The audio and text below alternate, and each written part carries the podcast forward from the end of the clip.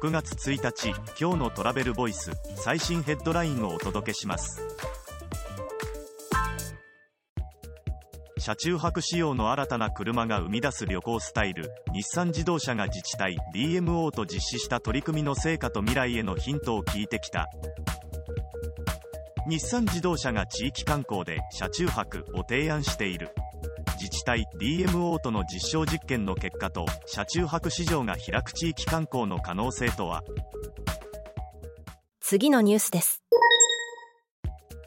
国内マーズ市場は2035年に2.4兆円までに成長する予測。マネタイズ苦戦も地方創生に不可欠。矢野経済研究所。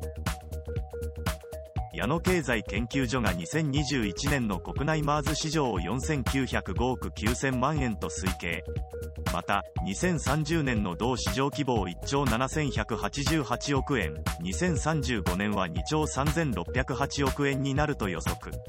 市場拡大は不可欠と分析。次のニュースです。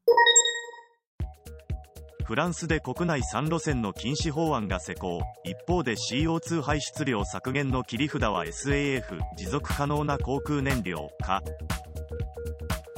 フランスで2023年5月鉄道で2時間半以内の代替移動手段がある場合飛行機の国内線を禁止できる法案が成立した。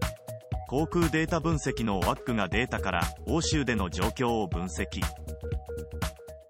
次のニュースです。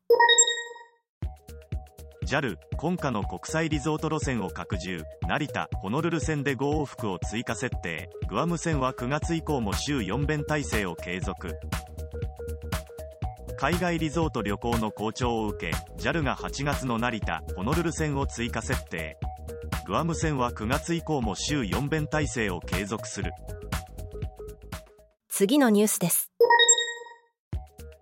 国交省クルーズの地方誘客促進へ公募開始。本格的受け入れ再開へインバウンド対策や安全対策に補助金国交省がクルーズの安全な運航再開を通じた地域活性化事業の公募を開始。2023年度で第2回目の公募。補助率は2分の1以内。